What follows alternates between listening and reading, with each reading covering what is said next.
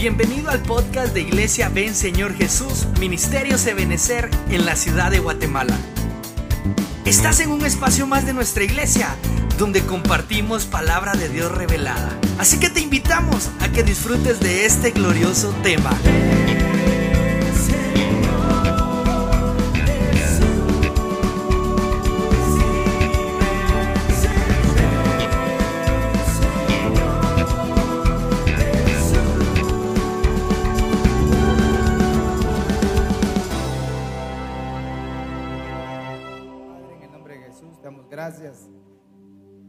Misericordia, por tu presencia, por tu palabra, por ese mensaje que has traído a través de tu Santo Espíritu usando los dones de profecía, Señor.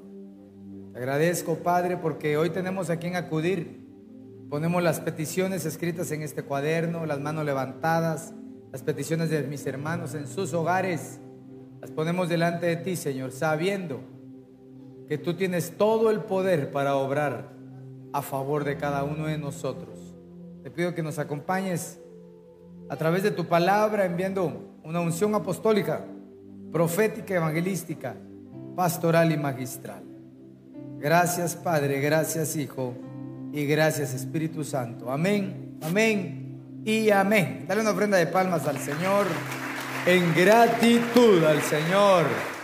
¿Cuántos anhelan que el Señor les hable esta tarde ya?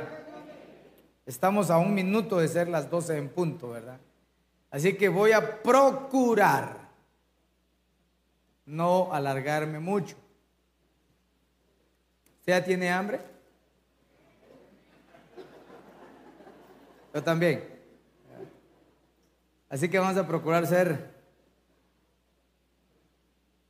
breves como el Señor así lo permita. El tema es la tolerancia. En el primer servicio aterrizamos un principio básico respecto a cómo comprender la palabra del Señor. Decíamos que no es nada más aquel que abre la Biblia y dice, ya entendí la Biblia, la leí, yo puedo leerla, la puedo comprender, sino que la misma escritura nos enseña que Dios preexistencialmente apartó hombres llamados domas, según Efesios capítulo 4, y los fue preparando en la tierra a través de muchos recursos divinos y mostrarles a ellos la palabra y poder desglosar la escritura para que el oyente tuviera entonces la capacidad de comprender el mensaje de Dios. Eh, qué difícil sería, por ejemplo, que alguien escriba una carta y que el enviado la lea y la interprete inadecuadamente. No tendría sentido lo que escribió el, que la envió. Pero cuando hay un mensajero fiel preparado por el Señor, eso va a permitir que todo el pueblo comprendamos, porque todos vivimos siendo instruidos siempre por alguien mayor que nosotros. Cuando entendemos particularmente ese principio de quién trae la enseñanza, vamos comprendiendo lo que es tolerable y lo que no es tolerable a la luz de la palabra. En la mañana tomamos como base dos versículos nada más. 1 Corintios capítulo 13, verso 4 al 6. Y vimos ahí ocho cosas que el amor no tolera. Porque siempre nos dicen a nosotros los cristianos, no que tiene amor, pues, si usted tuviera amor, no fuera de esta manera. Pero lo que pasa es que ellos no han leído lo que es verdaderamente el amor. Y que el amor no tolera la envidia. El amor no tolera el orgullo. Bueno, ya lo leímos, ya lo leímos en la mañana. Pero vea lo que dice Romanos capítulo 2, verso 4 o, tienes en poco las riquezas, hay tres cosas que son ricas y que tienen muchas cosas. Una es la bondad de Dios. En la bondad hay riquezas. Diga conmigo riquezas. ¿En dónde? En la bondad. Dos, en la tolerancia. En la tolerancia hay riquezas. Y tres, en la paciencia. Pero vamos a abordar, ¿verdad? Particularmente la tolerancia, ignorando que la bondad de Dios te guía al arrepentimiento. Entonces, cosas que, que son ricas, bondad, tolerancia y paciencia. Solo para recordar, la palabra tolerar quiere decir sostenerse uno mismo en contra de, es decir, tener dominio propio. Cuando alguien le dicen algo desagradable y quisiera uno arreglar las cosas de una vez y, no darle lugar paso a alguien, la tolerancia es sostenerse, dominio propio. Tolerar es soportar, padecer, aguantar y sufrir. Entonces, yo digo que en más de algún momento usted ha tolerado, ¿verdad? Ha soportado a alguien, usted ha tenido que soportar a alguien. O por lo menos una piedra en el zapato, pues. Y está en una reunión y no se puede quitar el zapato porque tiene el calcetín roto. Y entonces no, solo le toca estar somatando el pie para un lado, para el otro, de puntilla, para que la piedra se vaya acomodando, pero la tiene que cargar, la tiene, que soportar. A veces hay que padecer, eh, particularmente en los trabajos, hablaba en la mañana, esa comunión con compañeros de trabajo que a lo mejor tienen otra fe, tienen otro concepto respecto a la sexualidad, eh, o son ateos y no los puede, no puede decir usted, no, yo ahí no trabajo porque ahí existen nada más fuera, no, nadie es de la casa, ven Señor Jesús, entonces yo no trabajo, no, trabaja. Vas a tener que soportarlos a ellos, es decir, tolerarlos. Vas a tener que padecer que de repente alguien te, te, critique porque antes de que tú te des tu refacción, ¿verdad? Y saques ahí tu marimba de panes, tú, te pongas a orar, en lugar de teclear, a orar. Y se burlen, vas a tener que aguantarlo. Vas a tener que sufrir cuando se rían, ¿verdad? Porque todavía tú pides por favor las cosas y das gracias cuando te dan algo. Pero tolerancia no tiene nada, óigame, nada que ver con cambio de fe. Nada. El que está a la par mía puede creer en un Dios como una vaca y el otro un Dios como un ratón, pues lo va a tolerar, ¿verdad? Ahí está tu Dios, tu vaca y tu Dios, tu ratón. No digo nada, pero no cambian mi fe. Tampoco existe otra fe, solo hay una. Las otras son creencias, nada más. Entonces, quisiera hablarle de las clases y los niveles de tolerancia. Por ejemplo, el primer nivel sería la tolerancia a nivel de Dios. Segundo nivel sería la tolerancia a nivel de ministros. Y tercero sería el nivel de tolerancia a nivel del pueblo. ¿Será que Dios todo lo tolera? ¿Será que Dios todo lo perdona?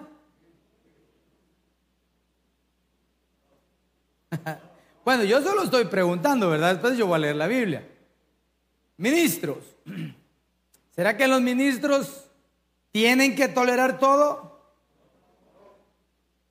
¿Será que los ministros no tienen que tolerar nada? Tampoco, ¿verdad? ¿Será que el pueblo solo tiene que agachar la cabeza y tolerar todo? Tampoco. Entonces, eh, obviamente, hermano, este es un tema demasiado extenso. Porque hay cosas que hemos sido malformados a lo largo de nuestro crecimiento espiritual y hemos caído en errores no propios, pero sí como consecuencia de una mala información, de una mala enseñanza. Porque a veces se mete concepto humano. ¿Cuántos son padres aquí que digan amén? Padre y madre. En algún momento nosotros podemos deducir de que nosotros tenemos la experiencia de qué tolerar a un hijo y qué no tolerarle a un hijo. Pero le aseguro que en muchas ocasiones hemos, nos hemos equivocado tolerando cosas y también nos hemos equivocado no tolerando otras cosas.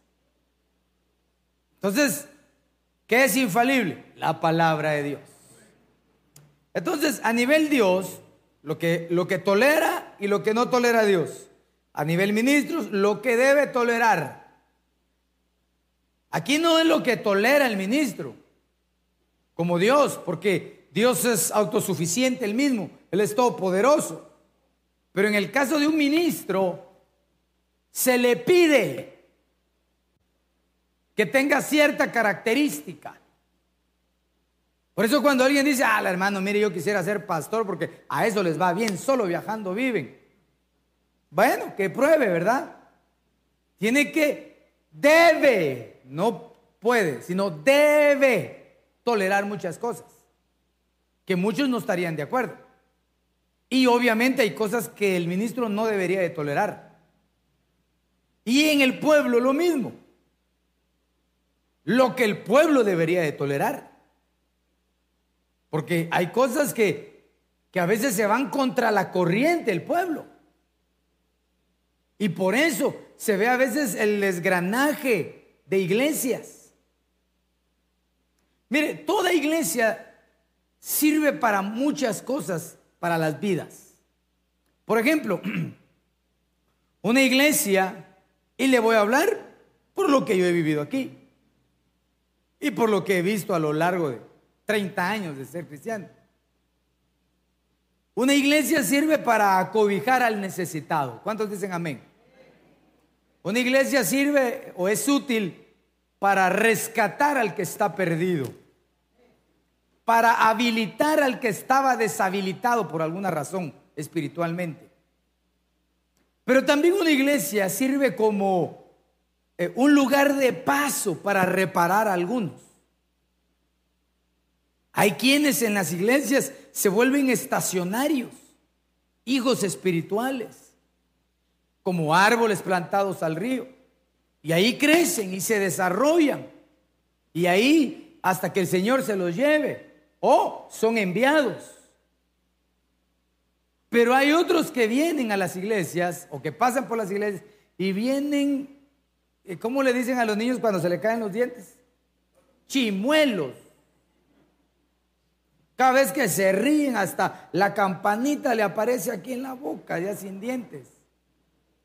Y llegan a una iglesia todos eh, desanimados. Y el Señor los empieza a bendecir.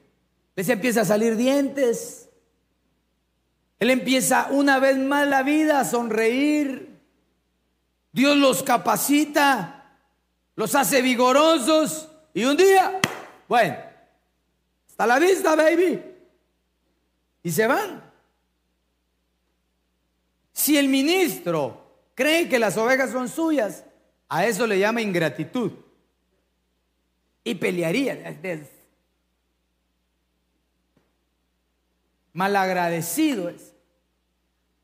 Pero allá va a ir a sufrir. Y voy con uno y digo, ya, ya viste, no agradeció. No, no, no. Lo que pasa es que las iglesias también reciben gente solo para restaurarlos y luego ellos se van.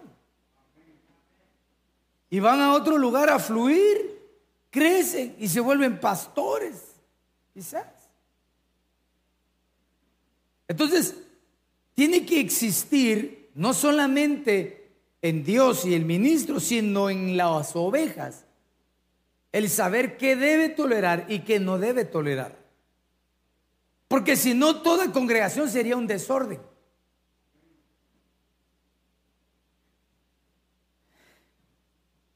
No me gusta decir así, pero pues por un lugar donde anduve, había un letrero y había la figura de un Jesús, por ejemplo. Y todo, todo él, sin cara, sino que todo él estaba pintado de arcoíris. Y decía, eh, te esperamos con los brazos abiertos, reconociendo que Dios ama a todos. Es decir, el mensaje es obvio. El mensaje es obvio. Y cuando íbamos a predicar, no a esa iglesia, sino a otra, nos preguntamos y, y, le dije yo a mi hermano, pasemos viendo a ver qué hay. Siempre estuvo cerrada. siempre, nunca hubo gente. Entonces digo yo, ¿a quién se le ocurre poner algo así? Porque lo que está la gente o el mundo es, se siente, ellos sienten que somos intolerantes, nos llaman intolerantes. Pero también ellos son intolerantes a nuestra fe. La tolerancia no tiene nada que ver con que me hagan cambiar mi convicción, ni la tuya. ¿Así quiere ser? Como dicen en mi pueblo, anyway. No hay problema, está bien pues, cada quien con lo suyo. Pero veamos entonces lo que Dios tolera. Hechos capítulo 17, 30 dice, pues bien Dios, pasando por alto esos tiempos de ignorancia, ahora, es decir, tiempo pasado y luego lo pasa a tiempo presente. Pasando por alto los tiempos de ignorancia. Hay algo que Dios tolera y es nuestra ignorancia del pasado. Hermano, cuando, cuando nosotros no teníamos al Señor Jesús, hacíamos cualquier clase de cosas para querer llamar la atención de Dios. Mire, la gente, hermano, la gente, eh, bueno, Guatemala es un país de mucha tradición, ¿verdad? Y, donde la, religión imperial había predominado por mucho tiempo. Ahora, gracias a Dios, los cristianos han ido avanzando. Pero el principio de esa religión es que necesitan sufrir en el cuerpo para sentirse cerca de Dios. Y entonces hacen un su peregrinaje a rodillas, a rodillas. Hermano, le quiero preguntar, ¿usted se ha arrodillado alguna vez aquí en la iglesia? No tenga pena, conteste. Yo digo que sí, todos en algún momento. ¿Y le, le han dolido las rodillas? la pastor, cuando me levanto ni me puedo enderezar. Aquí, hermano, que el piso o la alfombra, aunque sea un pedacito. Pero se imagina andar a rodillas en el asfalto, ¿no? Y con ese calor de treinta y pico grados ahí en, el oriente de Guatemala. Y se van a rodillas. Pero Dios tolera eso, porque es una ignorancia. Ignoran que ahí no está el Dios vivo, sino que ellos creen que ahí está el Dios verdadero. Pero no, no, no. El Dios verdadero está en medio de aquellos que han creído por la fe en Jesucristo. Hicimos tantas cosas en la ignorancia, hermano. Antes decía, no, mire, pues, entre más mujeres tenga, soy más macho. Decía. Soy más hombre, una mujer aquí, otra por aquí, otra por allá. Ignorancia, ignorancia. En el trabajo era, se brincaba de astuto a traidor. Ah, es que si yo no meto la mano, me la meten a mí y me quitan el trabajo. No importa a quién me lleve de corbata. Yo tengo que salir adelante en la ignorancia. Se hicieron mucho daño a otras personas. Pero Dios tolera la ignorancia del pasado. Pero ¿cuántos tienen ahora a Cristo en su corazón? Ahora tú y yo ya tenemos luz. Entonces ahora no podemos decir, ay, es que yo ignoraba que era pecado tener otra mujer, pastor. No, Dios tolera la ignorancia de las personas. Por eso es que nosotros no podemos mandar al infierno a cualquier hermano. Uno está dice, mire, ese que está ahí, uh, ese se va a ir al infierno. No porque está en ignorancia, Dios lo puede perdonar. Entonces, ¿cuánto le dan gracias al Señor porque toleró nuestra ignorancia, que no sabíamos lo que hacíamos? Romanos 3:25, a quien Dios exhibió públicamente como propiciación por su sangre a través de la fe, como demostración de su justicia, porque en su tolerancia Dios pasó por alto los pecados cometidos anteriormente. Bueno, entonces aquí ya me está hablando de los hechos. Porque mire, por más que alguien no conozca la Biblia, aunque no sea cristiano, tiene algo adentro que lo juzga. Y eso se llama conciencia. Aunque no sea cristiano, la gente sabe que robar es malo. Aunque no sea cristiano, la gente sabe que ser traicionero es malo, que andar en adulterio es malo, aunque no tenga Dios. Pero hay cosas que son incapaces de dejar de hacer porque no tienen al Señor. Y están pecando y están pecando y en la noche se arrepienten y perjuran y, y hasta así tiran besos al cielo. Y juran no volverlo a hacer y lo vuelven a hacer ¿Por qué lo vuelven a hacer? Porque les falta Jesucristo en su vida. Pero Dios tolera esos pecados cometidos anteriormente. Por eso, los que ahora tenemos a Cristo en nuestro corazón, nadie te debería de juzgar a ti por tus pecados del pasado. Porque si Dios no te juzga por ello, nadie te debería de juzgar por ello. Ni tú sentirte mal, ni tú seguir diciendo, así es que yo hice tal cosa, entonces hoy estoy pagando esto. Y como me dijo una hermana, y todavía falta que pague más. Y entonces, ¿de dónde, dónde está el Dios de misericordia? La Biblia dice que Él tomó nuestros pecados del pasado, abrió la mar, levantó la, arena de abajo de la mar y los metió en la profundidad del mar y los olvidó. Pastor, ¿y será que Dios perdonó? Sí, mire, yo hice. Sí lo perdona. Porque Él tolera los pecados del pasado. Pecados de Él. Repita conmigo, pecados de Él. Pasado. Son cosas diferentes. Son tiempos diferentes. Pero estoy hablando de lo que Dios tolera. Pero veamos ahora, por ejemplo, lo que Dios no tolera. Libro de Isaías capítulo 1, verso 13. No me sigáis trayendo vanas ofrendas. El incienso es para mí una abominación. Luna nueva, día de reposo, asambleas convocadas. No soporto. Impresionante la palabra del Señor, ¿no? Que con vuestra adoración me ofendáis. ¿Qué era lo que estaba pasando aquí? Lo que estaba pasando era que el pueblo estaba pecando. Era un pueblo que pecaba de idolatría, pecaba con mujeres que eran fuera del, del, de la nación de Israel. Pecaba porque tenían terafines en sus casas y los guardaban. Pecaban porque murmuraban contra el Señor.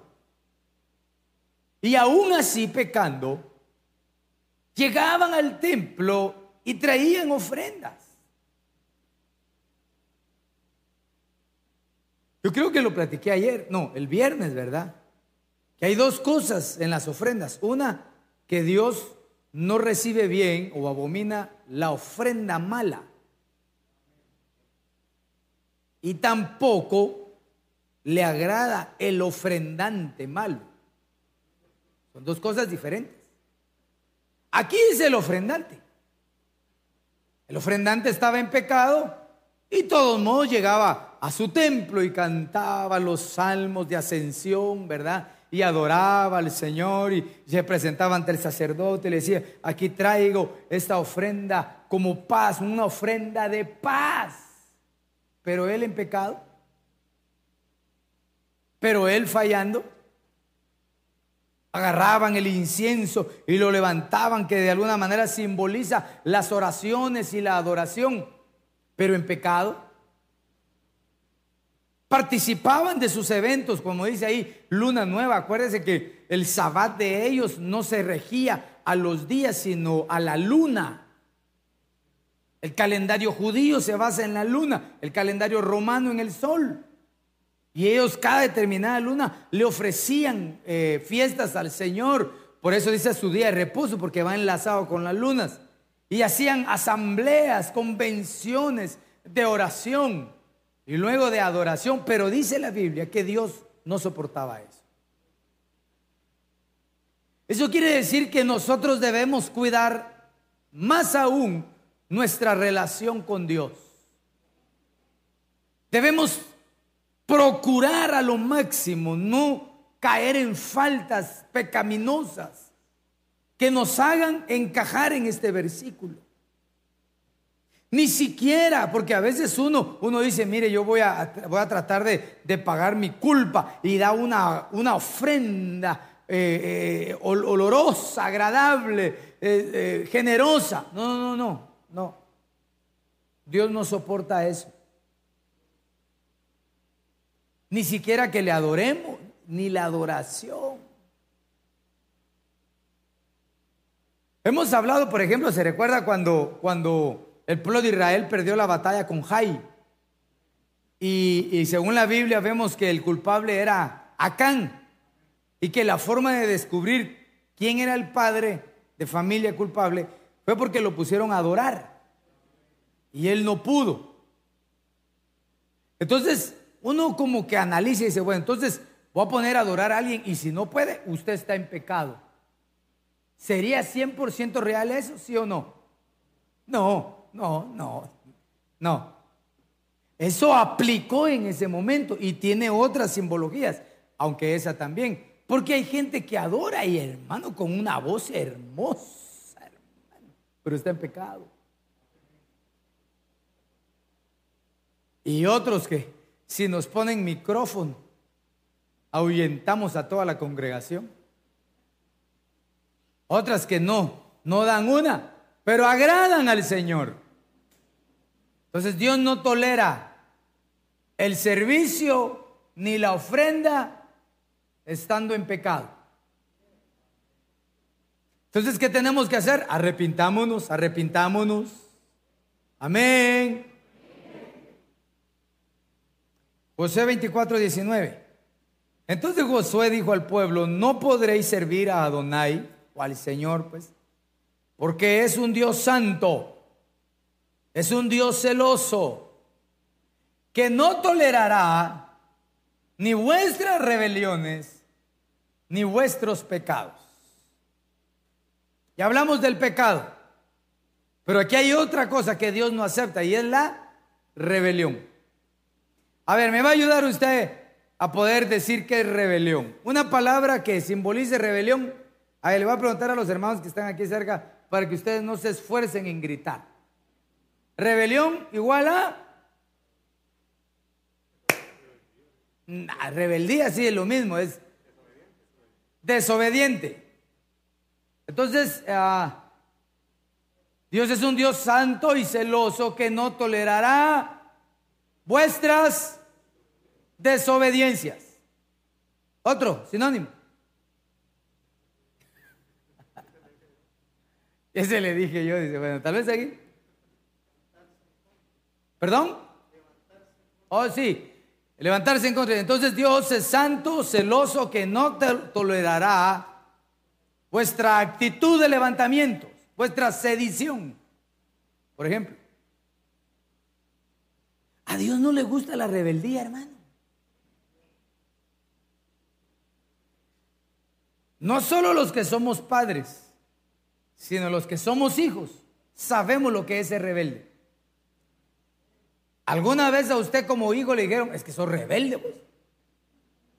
O usted algún su hijo, es que es tan rebelde. ¿Qué le dice? No hace caso. Está diciendo, estate ahí. Aquí.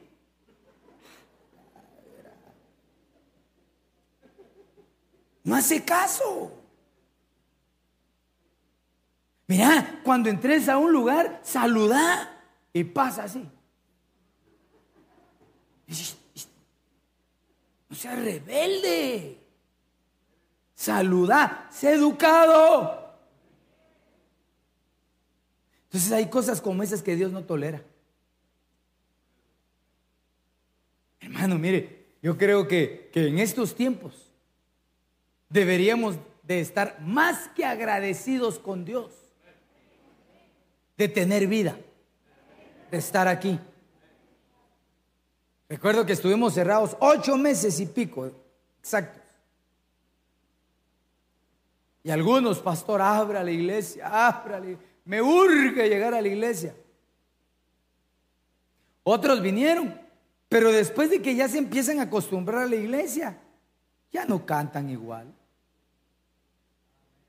Su actitud bajó. Hablábamos en casa. Nomás se abra la iglesia, así va a estar, ¿ves? Cabal, cinco aquí y cinco aquí.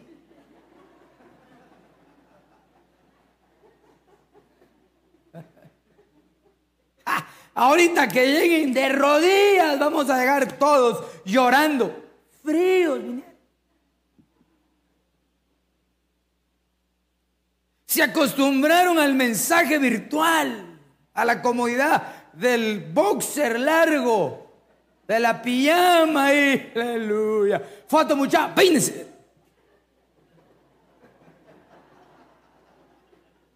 Tengo hambre. Que ya cuando vinieron aquí, ¡ah, qué cansado! Ojalá pongan estado de sitio así, cortan el culto. Hay cosas que Dios tolera y hay cosas que no tolera. Entonces deberíamos de estar con un espíritu humilde. Porque al humilde Dios lo ve de cerca. Al humilde Dios lo bendice. Al humilde Dios lo levanta. Renunciamos a toda forma de rebeldía. En el nombre de Jesús la sacamos de nuestra mente, de nuestro corazón, porque Dios no la tolera. Sigamos, pues, sigamos, sigamos, sigamos.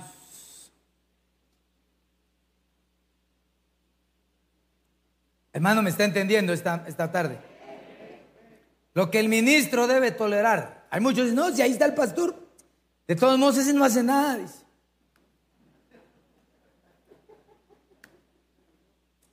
pues. Primera Pedro 2, 19 y 20. Porque bella, bella, oye esta versión, porque bella cosa es tolerar las penas. Por consideración a Dios, cuando se sufre, ¿cómo? Injustamente. Pues qué gloria hay en soportar los golpes cuando se los merecen o cuando habéis faltado, perdón, así dice, ¿verdad? ¿Qué debería soportar el ministro? Las penas. Y, quizás más de alguno, ¿verdad? Que no vino hoy dirá, ¿y tienen pena los ministros? Pues.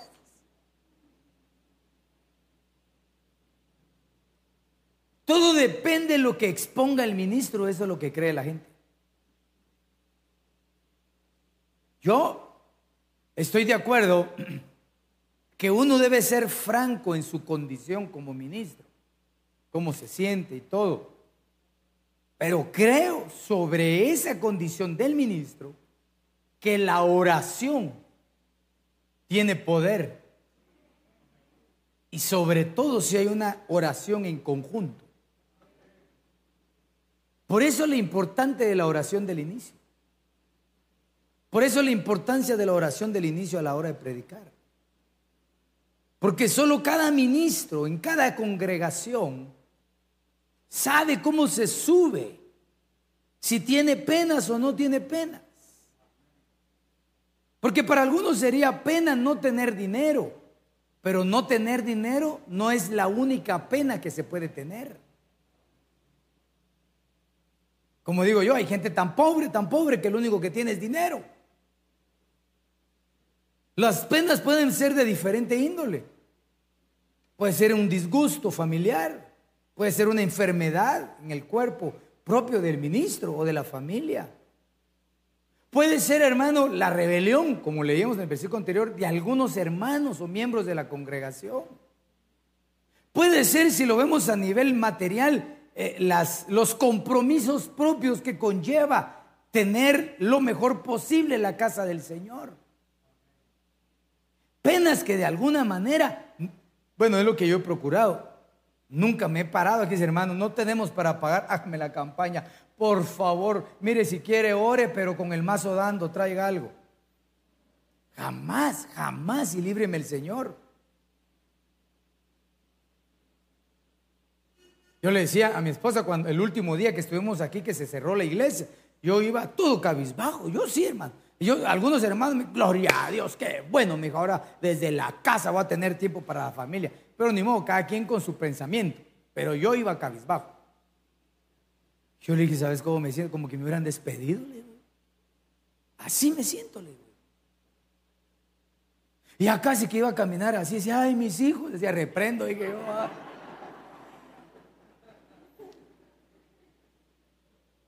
Pero el, ministro debe tolerar las penas. No puede, uno, siempre hay penas, pero no puede uno subir aquí. Hola hermanos. Así como me ven, así me siento. Hermano, no, no, no, no, no, no, no. Un verdadero ministro tolera las pruebas, sufre las pruebas, soporte las penas. Claro, habrá alguien sentado que tenga discernimiento y diga, uh, hoy sí le miro la cara estirada al pobre pastor. Pero bueno, vamos a orar desde Padre. Compone la cara al pastor, por favor, Señor, y. ¿Cuántas? Usted no sabe la cantidad de iglesias que se cerraron en este tiempo, hermano. Hubieron un montón que se fueron. Estoy hablando de ministros, de ministros. Porque no soportaron la pena. Por eso, bendito Espíritu Santo de Dios. ¿Cuántos dicen amén? Que siempre lo alerta uno antes, siempre. Yo le decía, hermanos, prepárense. Ah, sí, pastor, ya arreglé mi cama, ya Hombre. Han habido profecías aquí antes y aún ahora, ¿verdad? Que dice eh, que va a venir gente y entonces desde tiempo atrás decía el Señor, yo voy a traer gente, prepárate. ¿Y cómo, cómo, cómo se prepara una iglesia? ¿Ah? Oramos. Amén, hay que orar. Y ahí nos quedamos. No, no, no. Hay que orar y hay que usar la lógica. Bueno, si va a venir gente, necesito, sí, más sillas. Compremos más. Se llenaron las sillas. Dios mío, y ahora dónde meto los que van a venir, hagamos un mesanía. Hermano, se prepara. Yo le he contado a usted, se lo contaba a mi esposa. ¿Y qué pasa si cierran las iglesias? Me tengo que preparar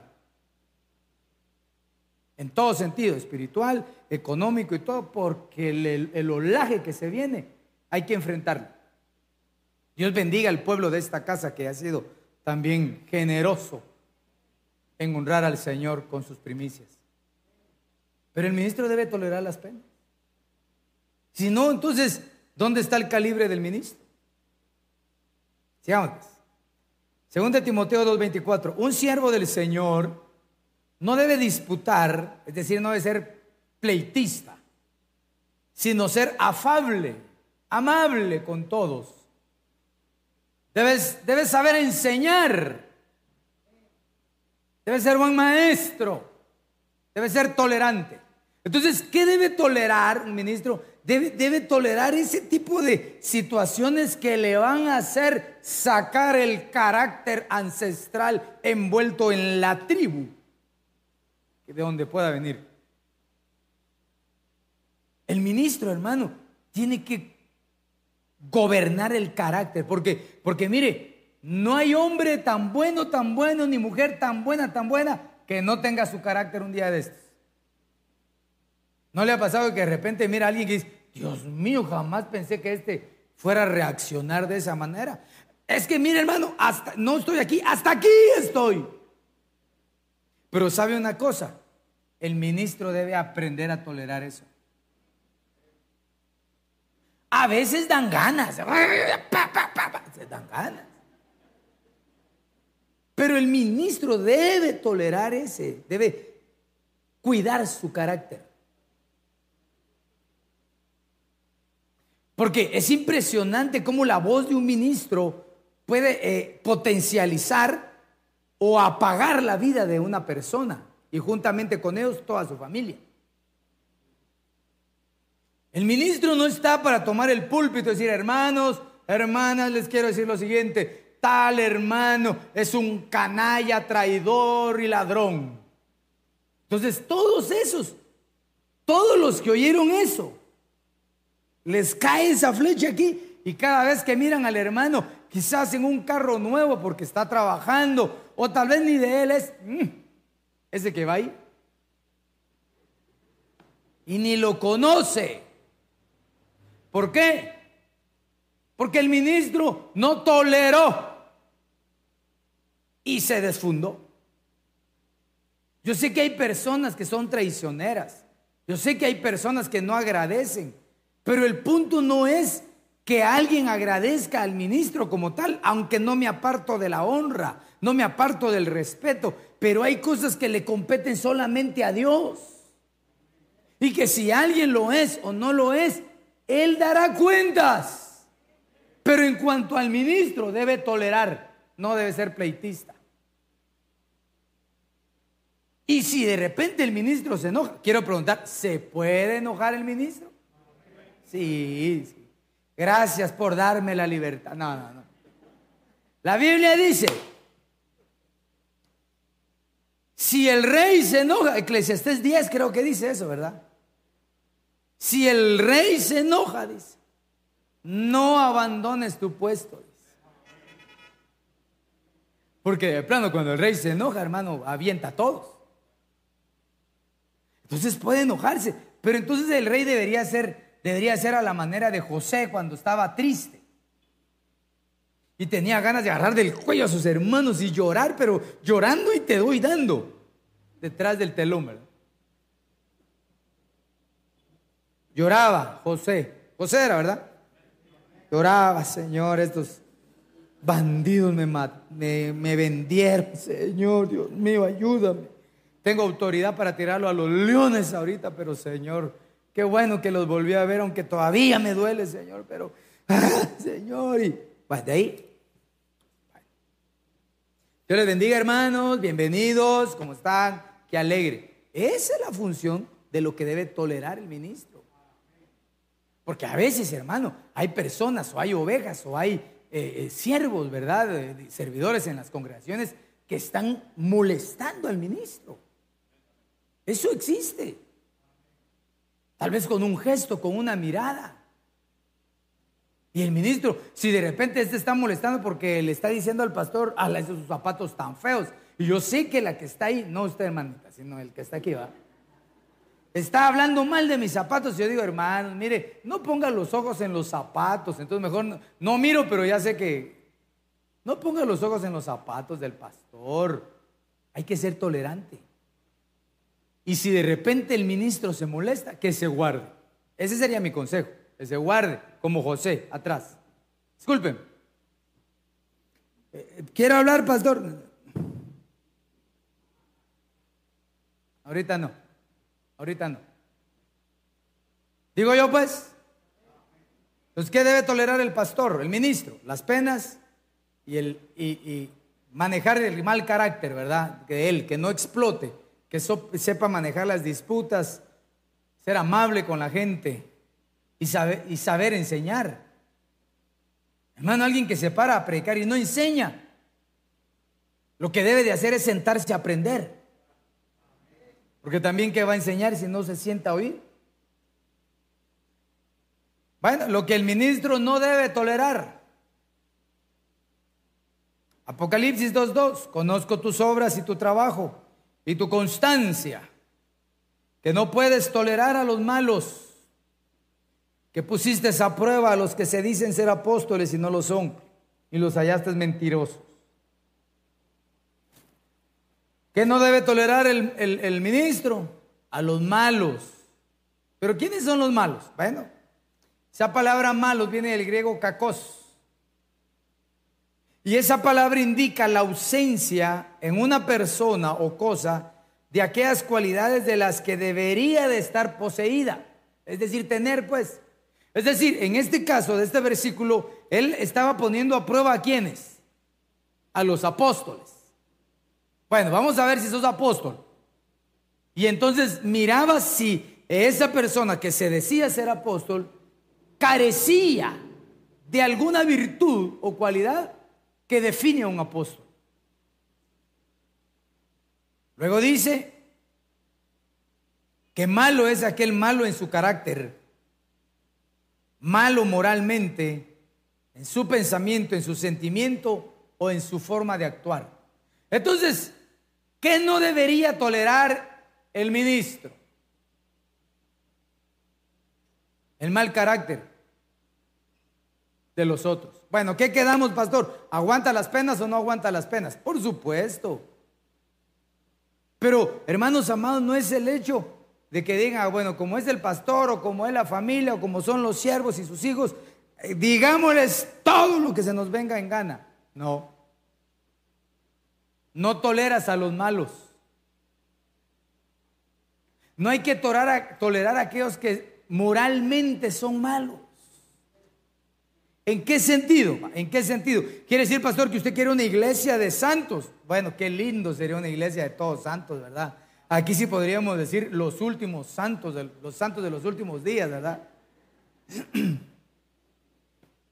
Pero mire, pues, vamos cambiando en el camino. Pero que ya de eso venga alguien, hermano, y que moralmente tenga un mal carácter y esté molestando y esté molestando, no sería, no hay que tolerarlo. Recuerdo que aquí vino un muchacho eh, y que andaba detrás de las patojas de la iglesia. ¿Se recuerdan que a uno de ustedes los puse a abordarlo ahí? Pícaro el muchacho. Miraba a una hermana y se acercaba. ¿Y qué tal hermanita? Y besito y abrazo. Y, y era feo, lo peor, hermano. Pero deje lo feo, lo abusivo, lo moral, moralmente malo. Y que qué bonita tú. Y si esta le daba la vuelta, se iba con esta y se iba con esta y se sentaba hasta que lo, las niñas empezaron a, a, ¿cómo se llama? A sentirse mal y nos pasaron el aviso. Lo empezamos a observar y cabal. Entonces le cayeron los hermanos. Hermano, te queremos hablar. Mira, fíjate que hemos visto que esta actitud no está bien. Háblale a las viejitas. No, hombre, mire lo que me hace usted decir. Ay, Dios mío. No, hombre, respetad, son muchachitas. Creo que fue la última vez que vino, ¿no? ¿Ya no vino? Hay cosas que no se pueden tolerar, hermano. Que alguien venga con mal carácter y empiece a gritar desde alguna silla, pastores, ¿qué hacemos? Lo toleramos. Muy bien, no, sáquenlo, hermanos. Una vez en una iglesia, hermano, se metió un bolo, perdón, un ebrio, para aquellos que me están viendo. Se metió a la, iglesia en, medio del culto y no estaba el pastor. No sé por qué cuando no está el pastor suceden cosas feas, ¿verdad? Y entró, hermano, con, con, con un palo o con un machete. Entonces empezó, sí, que a todos los voy a matar. Y todos se hicieron a un lado. Y, tenía toda la iglesia rejuntada. Y lo peor que estaba bien tomado. O sea que un empujón y caía. Y nadie le hacía nada, hermano. Hasta que llegó el pastor. El pastor, saber dónde anda. En lugar de estar en la iglesia, el pastor también va. No sé dónde anda el pastor en la tienda, quizás. Y cuando regresó lo vio y jaló un tubo. ¿A quién vas a matarle? ¿A quién vas a matarle? No, le hace y tiró el machete y lo agarró y lo sacaron. Yo tengo un tubón ahí grande, hermano. Al primero que se nos ponga aquí lo agarramos. Parece cuando le digan que eres un tubazo, dígales, no, piénselo, piénselo. Malo es aquel que actúa, tiene eh, actitudes malas, pues. ¿no? Si estamos en la casa del rey. ¿Cuántas cosas más no debería de tolerar y tolerar el ministro? Será en otra ocasión. Lo que... No, a ver qué me toca. Bueno, ¿y qué hablé yo ahorita, ves? Oh, no, si es que este es otro versículo, ¿verdad? Este es, Apocalipsis 2.20. Pero tengo una cosa contra ti, que toleras a esa mujer, Jezabel, que se llama a sí misma profetiza, pero que engaña con su enseñanza a mis siervos, incitándoles a la prostitución y a comer alimentos ofrecidos en sacrificio a los ídolos. ¿Qué no debe tolerar el ministro? Pues a, esta potestad, a Jezabel. Pero ¿qué es lo que hace? Engaña y enseña. Mire pues la palabra engañar, quiere, en, en griego es planao, que quiere decir hacer vagar extraviar, descarriar y seducir. Entonces, ¿qué no puede tolerar el ministro? A alguien que está haciendo vagar a otro que es cristiano. A alguien que está extraviando a alguien de la iglesia. Hermanos, ¿y cuánto cuesta mantenerse pegado en el altar al monte del Señor como para que venga cualquier otro con ese sentimiento de engaño y lo empiece a seducir y a extraviar y lo empiece a sacar. Eso no es tolerable. Yo me he ganado, hermano, mis pleitos. Y a veces digo, Dios mío, ayúdame a no meterme a esos pleitos, pero es porque los amo como a hijos. Aunque a veces cuando me salen con esas cosas, digo, no, no son, pienso, ¿verdad? Porque porque de repente digo, mira, sería bueno que, no te juntes con fulano porque él está extraviando. A la semana ya tengo la revuelta. El pastor dijo que ese que es mi hijo, mi hija, es malo. ¿Y de, la que, de qué se la lleva? Y le digo yo al otro, ¿y por qué dijiste eso? No este me dijo, pues, la verdad.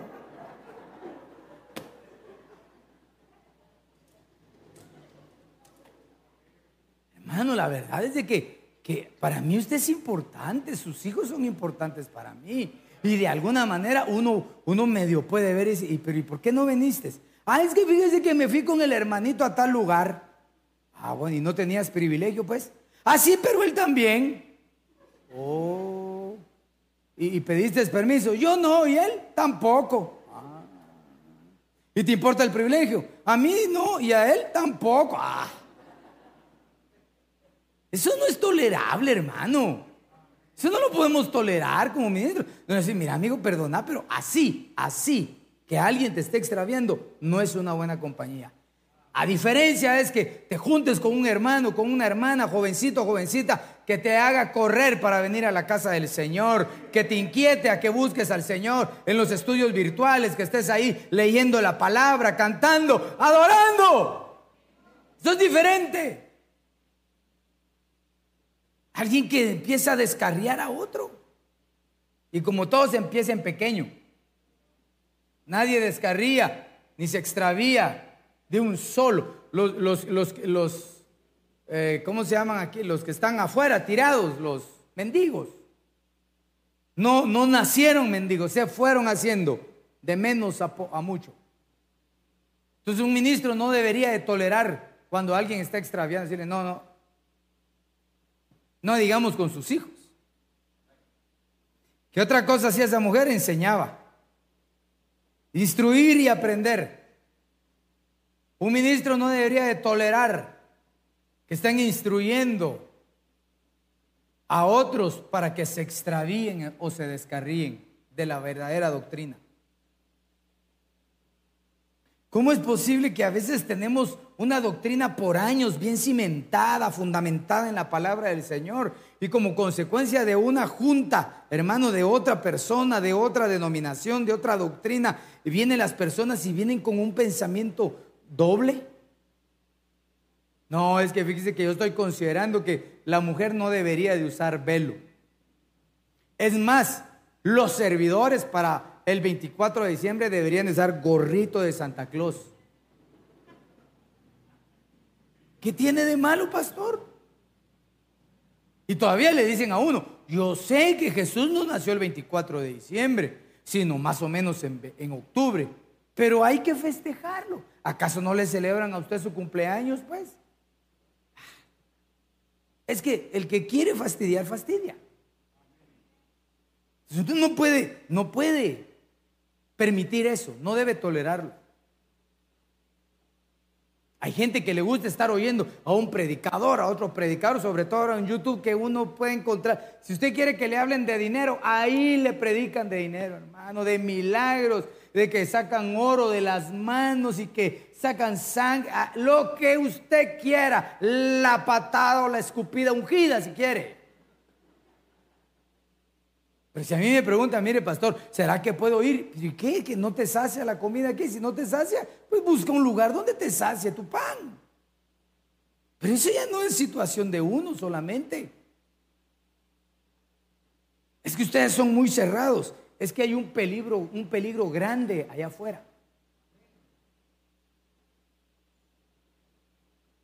Pastor, ¿y solo ustedes tienen la verdad? No, jamás hemos dicho eso.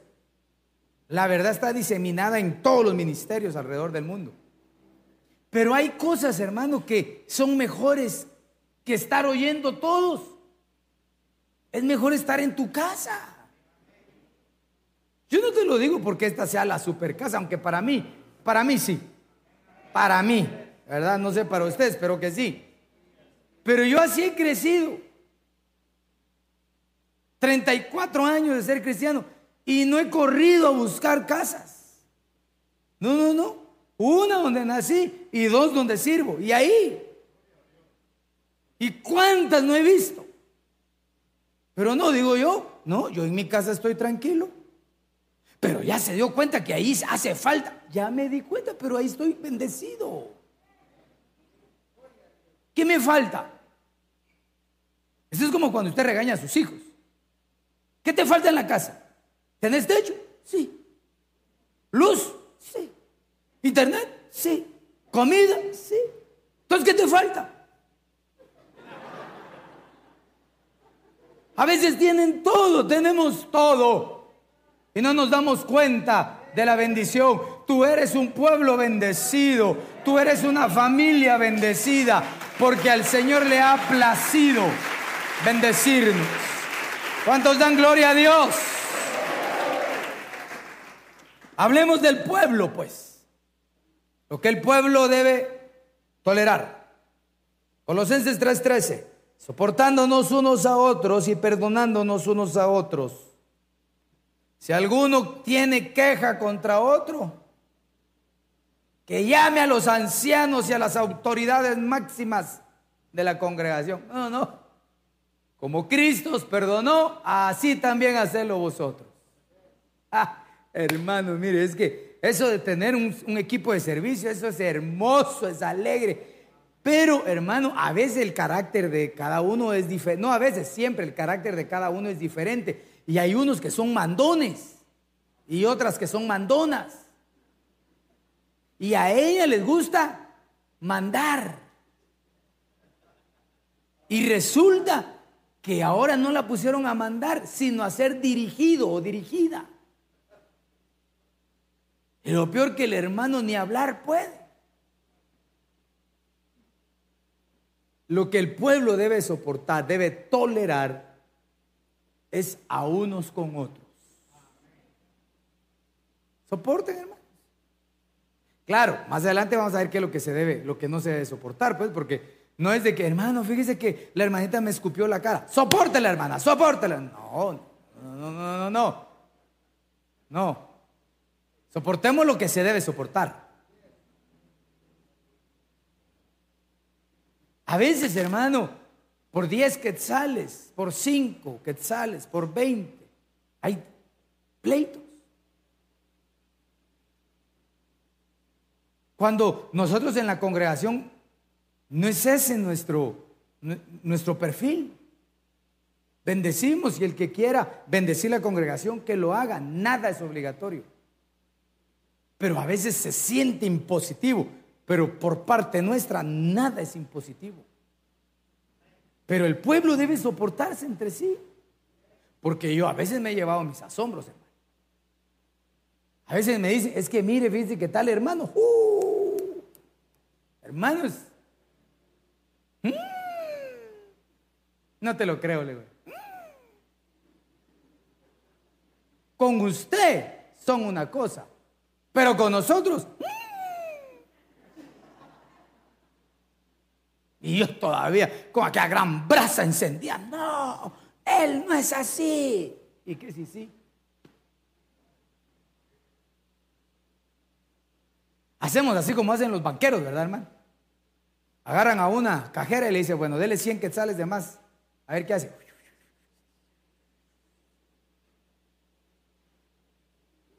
Pero si usted se ve, Señor Jesús, lo devuelve. Y cuando me doy cuenta, tenía razón, hermano. Ah, no, no puede ser. Pero por eso no te vas a ir de la iglesia también.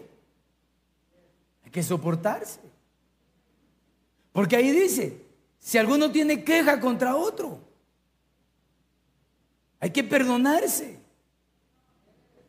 Hermano, mire, cuando la iglesia, son de en mega iglesia, donde usted no se dio cuenta si a la iglesia llegó su hijo o no llegó. No importa que llegue el que no le cae bien, pero cuando la iglesia es pequeña y la salida es reducida y tienen que salir por el mismo lugar, tienen que estar perdonados los unos con los otros. Porque a veces yo me doy cuenta, sé de, he sabido de algunos casos, ahora ya no, gracias a Dios, porque el COVID los tranquilizó a todos, ¿verdad? Pero bien miraba yo uno sentado hasta aquí y, la otra persona hasta allá o en el mezanine, de último. Y, meses anteriores, juntos, comiendo, de la misma bolsa, comían la manía. Digo, ¿y qué pasó? ¿Y qué pasó? Conmigo una hermana, no aquí va, o se va ella, o me voy yo. Yo dije, ¿quién alega más? Dije yo. ¿Ah? yo no puedo hacer nada. Entonces, hermanos amados, hay que tolerarse unos con otros y saberse perdonar. Si alguien te molestó, te hizo daño y te dice, hermana, perdóneme, hermano, perdón, no diga, ajá, pero espérate, espérate, vamos a aclarar las cosas. Ah, no, hombre, tranquilos.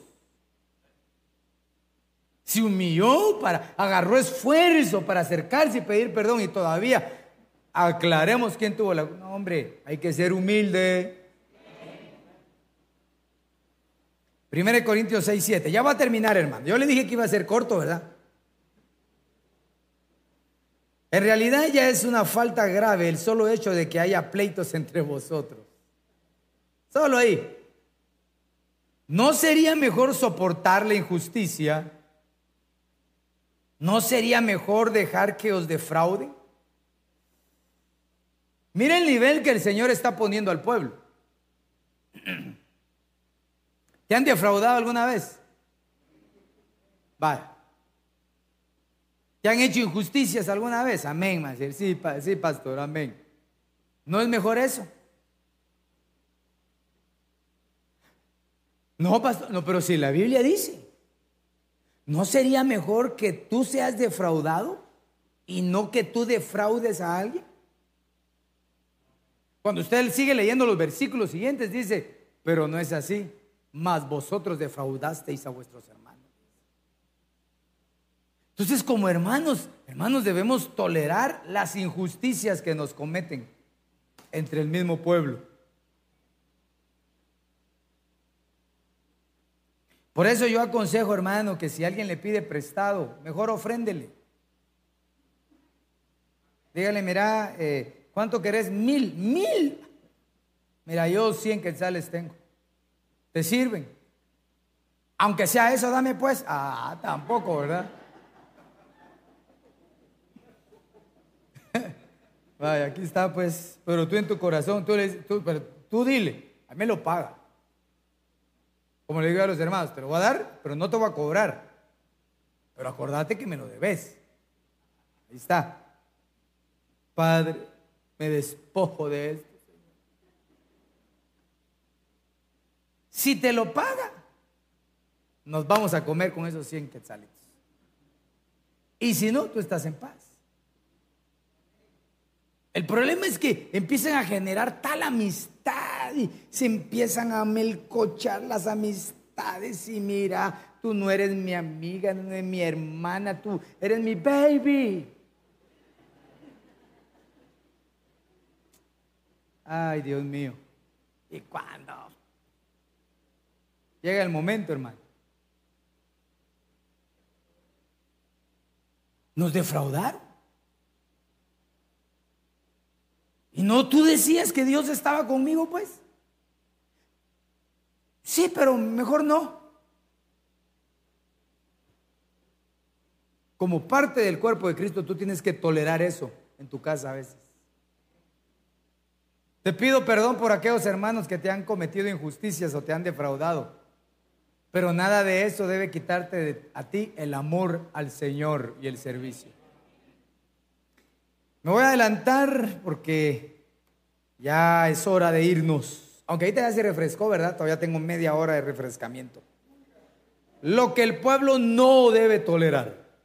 Según de Corintios 11:4 dice, si alguno viniera a predicarles otro Jesucristo diferente del que nosotros hemos predicado, o si recibieren un espíritu distinto del que han recibido, u otro evangelio diverso del que han aceptado, aquí los corintios, el apóstol Pablo dice, ustedes lo, hubieran tolerado. En pleno lo toleraron.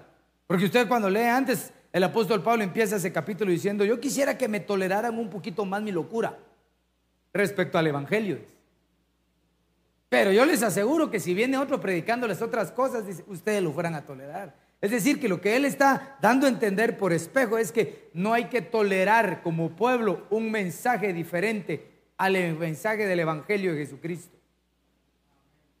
Usted tiene que conocer la Biblia, hermano. ¿Me está escuchando todavía? Usted tiene que conocer la palabra del Señor. No tiene que dejarse envolver por la gente. No debe dejarse envolver, hermano, por, por gente que, que, solo se aprovecha de la, de, la, vulnerabilidad, de la fe, de la creencia o de la necesidad de la gente. ¿Cuánto embustero hay detrás de, de un púlpito, digamos? No, usted tiene que saber cuál es el evangelio verdadero. Ah, es el que me predica mi pastor. No, el, el evangelio verdadero es el que está en la palabra de Dios que también predicamos. Pero tú lo tienes que saber. Aleluya. ¿Ya vio pues? Tú tienes que amar la palabra del Señor. Ahorita ya.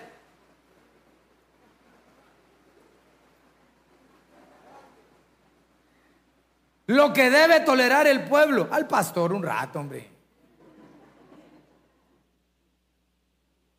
Si te vienen a decir otro evangelio, otra doctrina, detente. No, eso no lo tolero. Mira, pues no te cases solo a rejuntarte así si no salen bien las cosas. Ese no es el evangelio que te ha sido, al cual Dios te entregó. Porque ni siquiera es al que nosotros nos entregamos, sino dice a la doctrina a la que fuisteis entregados. Así que nada de estar oyendo cosas que no te edifiquen espiritualmente. Según de Corintios 11, 19, 20. ¿Con qué gusto? Otra vez, ¿verdad? El apóstol Pablo aquí les estaba dando un poquito duro. ¿Con qué gusto soportan a los necios? Ustedes que se tienen por tan sensatos. Los corintios, ¿va? Ustedes que se la llevan de inteligentes, ¿cómo soportan a los necios? Es algo que no debe soportar el pueblo, es a la gente necia. Oiga, oiga, toleran que los esclavicen. Toleran que los exploten. Toleran que les roben. Toleran que los traten con prepotencia y toleran que los abofeteen. Oh, eso está tremendo, hermano. Por eso el conocimiento de la palabra tiene que ser instruido. Como dijo un hermano, hermano, a mí que me, que me peguen en esta mejilla, porque la Biblia dice que si me pegan en esta, que me den en la otra. Y entonces, ¿dónde, dónde coloca ese versículo? ¿Por qué toleras que te abofeteen? Dice. ¿Te gusta que te abofeteen? Lo que está diciendo en los evangelios es que tú y yo siempre debemos dar una mía más de lo que nos están pidiendo. Hermano, tú como pueblo del Señor tienes el derecho heredado por el sacrificio maravilloso de Jesucristo en tu vida a saber pensar lo que es bueno y lo que no es bueno. Cuando hay un pueblo que conoce la Biblia, hermano, ese pueblo es vigoroso. Ese pueblo no puede aceptar cualquier cosa. Ese pueblo, hermano, si viene alguien y les dice, mire, eh, vamos a hacer tal cosa, nos vamos a reunir, y, pero no vayas a decir nada. No te dejes esclavizar. ¿Cómo que no me vas a decir nada? ¿No dice la Biblia que todo lo que se hace en oculto es de las tinieblas? Si alguien te dice, mira, eh, no le vas a decir al pastor porque te regaña, ¿verdad? Sí, ¿Por qué te dejas esclavizar? Pero no debe de tolerar dejarse esclavizar. A mí me pueden decir, y me han dicho algunos, siervos, venite, juntate conmigo, anda conmigo. No, no, no, yo aquí estoy tranquilo. Estoy tranquilo. Mi labor es predicar en la casa del Señor Jesús, oír a mi apóstol y estar con mi familia, y ahí está. No debes tolerar que te exploten, hermano. Que te exprimas. Usted miraba los tres chiflados. Perdone tan carnal mi. Pero una vez estaba bañando un chuchito, ¿no se recuerda? Él lo exprimió. Pobre chuchito. No, no, no. Lo que es tuyo es tuyo. Usted sabe que hay predicadores, hermano, que, que se aprovechan y explotan a la gente. Yo no, sé cómo, yo no sé ni en qué punto podría entrar yo. Pero por ejemplo, aquí hay un departamento de mantenimiento. Ahora, gracias a Dios, ¿verdad? Hace un par de años. Pero los inicios, en los inicios de aquí, hermano. Yo decía, hay que quitar una lámpara que estaba hasta por allá. Y no teníamos ni andamios ni nada. Yo solito en una, ahí guardo la escalera que le añadía tubos tirados, como que era araña corpus, hermano. Si yo digo, hermanos, dice que hay que cambiar eso y no lo cambio, yo lo hago. Ay, tan orgulloso el pastor. No, porque a veces la gente cree que lo está explotando uno. En cambio, yo aprendí algo hace muchos años. Que mis conocimientos y mis aptitudes las tengo que poner al servicio de la casa de Dios. No de ahora, no, hermano, no. No te dejes explotar, hombre.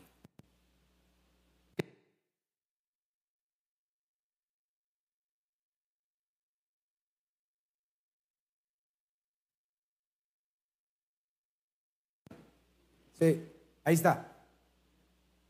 Ay, ay, ay, que no te roben. ¿Me está escuchando? Así, pastor, porque mire cómo he oído yo que los pastores cómo piden que la ofrenda, que el diezmo, que la primicia. No, no, no.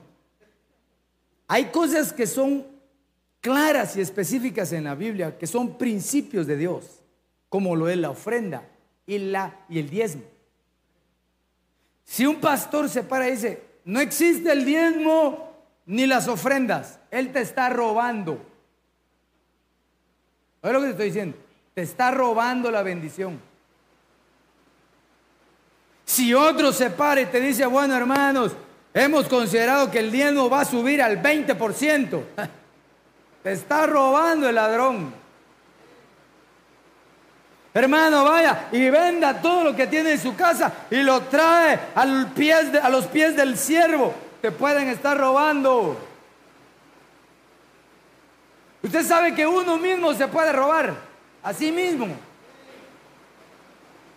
Recibo el beneficio de mi trabajo y no le doy al Señor lo que es de Él sin que nadie me lo pida. Me estoy robando yo la bendición.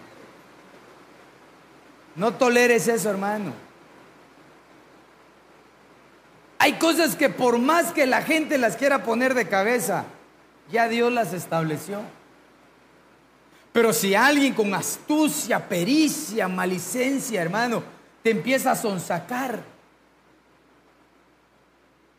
Si un hermano te llama, hermano, ¿qué tal? ¿Cómo está? Ay, aquí, hermano, con una gran pena. Fíjese que mi carro, como es tan viejito el que yo tengo, Se le cayó el tapón de la gasolina y no tengo cómo moverme. Gracias a Dios a usted Dios lo ha bendecido, ¿verdad? Imagínese, y el otro con las arcas llenas. Oh, hermano, si quiere le mando una, su transferencia, ahora que es tan fácil, ¿verdad? Ay, que Dios me lo super bendiga. No te deje robar. Si alguien tiene una necesidad, en la cara lo vas a ver o el Señor te lo va a dar. Y sin necesidad de que te pidan, tú vas a dar y tú vas a recibir. Porque la Biblia dice que el que se acuerda del pobre, Dios se acordará de él en el tiempo de su angustia. Que no te roben la paz, no hay que tolerar eso. Ah, que los traten con prepotencia. Hermanos amados, si querés toquen ya, sí, ya voy bajando yo. Si aquí alguien, algún diácono, ayuda, anciano, obrero, pastor, te truena los dedos, avísanos. Yo no le trueno los dedos a mis hermanos que están cerca. Todo es por favor. Y si pueden, y si quieren. Nadie más, ¿por qué debería de tratar con prepotencia a nadie? En, e-? por lo menos hablo de esta congregación. No debería de haber prepotencia. Porque la, la prepotencia humilla a la otra persona. Si digamos tú estás en el departamento de ventas y, ah, hermano, fíjese que hoy mm, no tengo muchos recursos o lo único que tengo es esto, que tú no te sientas mal. Porque a veces en un acto tal vez de humildad o de vergüenza, mejor se aíslan. No te aísles, porque entonces estás perdiendo tu bendición. Lo que se necesita es tu persona, es decir, una activación de servicio. Yo no sé si usted me lo va a creer. Pero bueno, en mi caso yo no empecé la vida del Evangelio siendo pastor.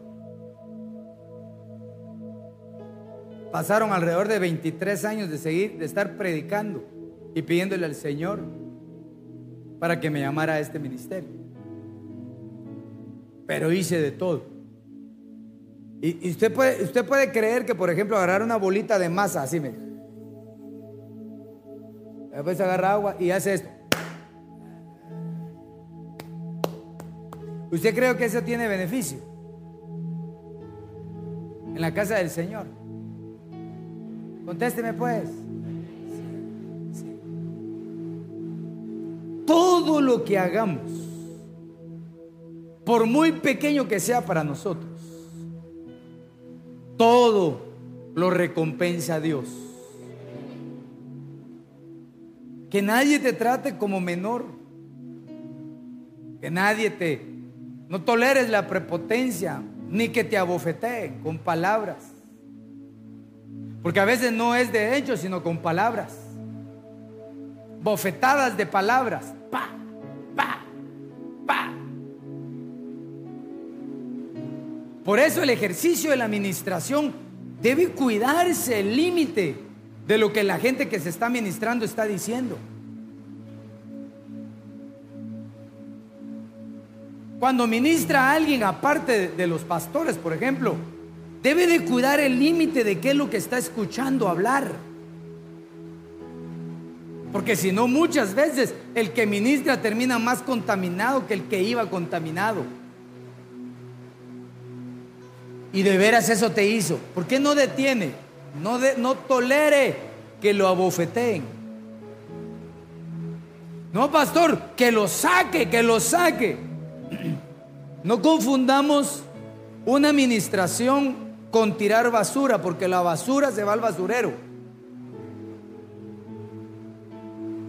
Y ninguno que sirve en administración es basurero. La vida del Evangelio debe tratarse con la con, con esa eh, eh, honestidad que se merece con esa responsabilidad que merece cada servicio. Pueblos del Señor, no toleres otro mensaje. No toleres que te esclavicen. No toleres que te exploten, que te roben, que te que sean prepotentes o que te abofeten. Eso no lo tiene que tolerar el pueblo.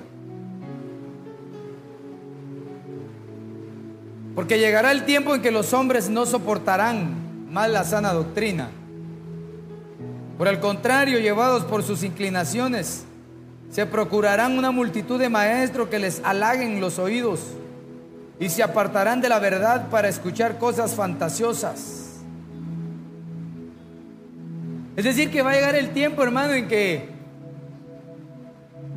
esto que tú estás escuchando hoy, ¿verdad? Porque a veces pareciera golpeante, pero no es golpeante, es una verdad bíblica.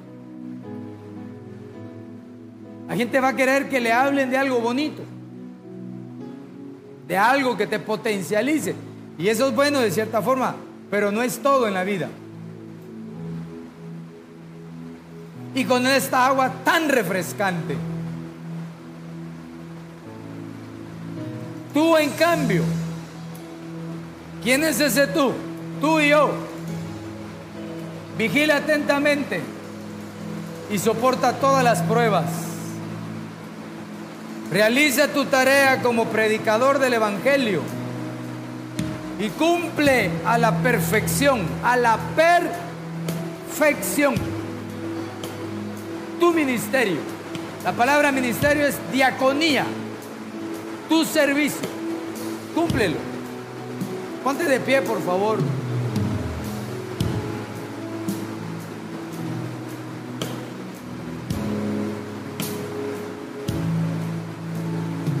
Ahorita lo dejo ir hoy.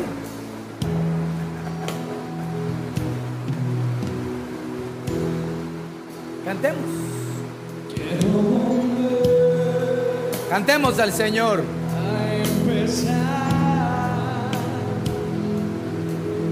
con un corazón sencillo, como al principio te conocí.